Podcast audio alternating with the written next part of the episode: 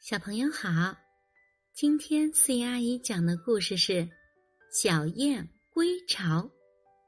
在一栋高楼的向阳屋檐下，有一个燕子窝。小燕子嘟着嘴埋怨爸爸妈妈垒的泥窝不舒服、不漂亮，缠着妈妈要换一个漂漂亮亮、舒舒服服的窝，最后还发起了脾气。燕子妈妈无奈，只好带着小燕子向外飞去。它们飞到一个树洞旁，那里是啄木鸟的窝。可小燕子嫌太黑太闷了。它们又看见树梢上喜鹊的支架巢，可小燕子觉得不安全。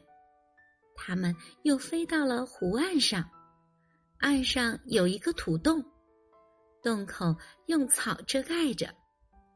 不一会儿，从洞里钻出一只小鸟，直向湖心飞去。燕子妈妈说：“那是翠鸟的土洞巢。”可小燕子说：“谁稀罕这土洞？”小燕子跟着妈妈回到自己的泥窝里，深有感触的对爸爸妈妈说：“好爸爸，好妈妈，谢谢你们。”为我垒了这么好的窝，我太喜欢它了。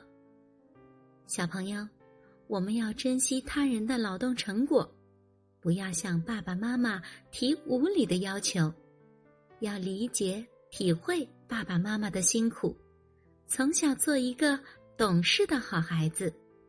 我是思怡阿姨，我们下一个故事见。